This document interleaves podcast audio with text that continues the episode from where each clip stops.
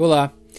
Na palavrinha de hoje, a gente vai encontrar lá em Filipenses, no capítulo 4, a partir do versículo 4. E lá vai dizer o seguinte: Tenham sempre alegria, unidos com o Senhor. Repito, tenham alegria. Sejam amáveis com todos. O Senhor virá logo. Não se preocupem com nada, mas em todas as orações peçam a Deus o que vocês precisam e orem sempre com o coração agradecido. E a paz de Deus, que ninguém consegue entender, guardará o coração e a mente de vocês, pois vocês estão unidos com Cristo Jesus.